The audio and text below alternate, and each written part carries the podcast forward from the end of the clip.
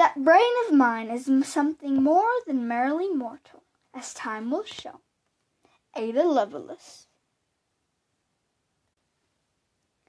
Ada Lovelace was a mathematician from the United Kingdom. She was born in 1815, December 10th, and lived till November 27th in 1852.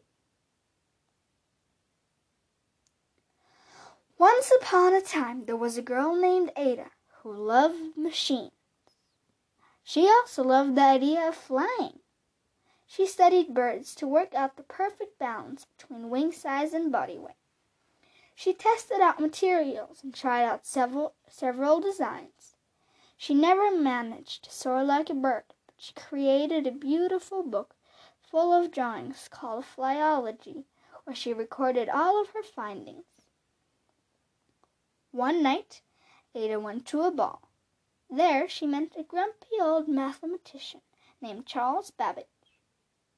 Ada was a brilliant mathematician herself, and the two soon became good friends. Charles invited Ada to see a math machine he had invented. He called it the difference engine. It could automatically add and subtract numbers. No one had ever done that before. Ada was hooked. What if we build a machine that could make more complicated calculations? she said. Excited, Ada and Charles started working. The machine was huge and required an enormous steam engine.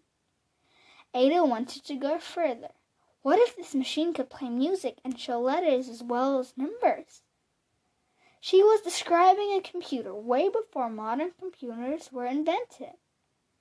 Ada wrote the first computer program in history.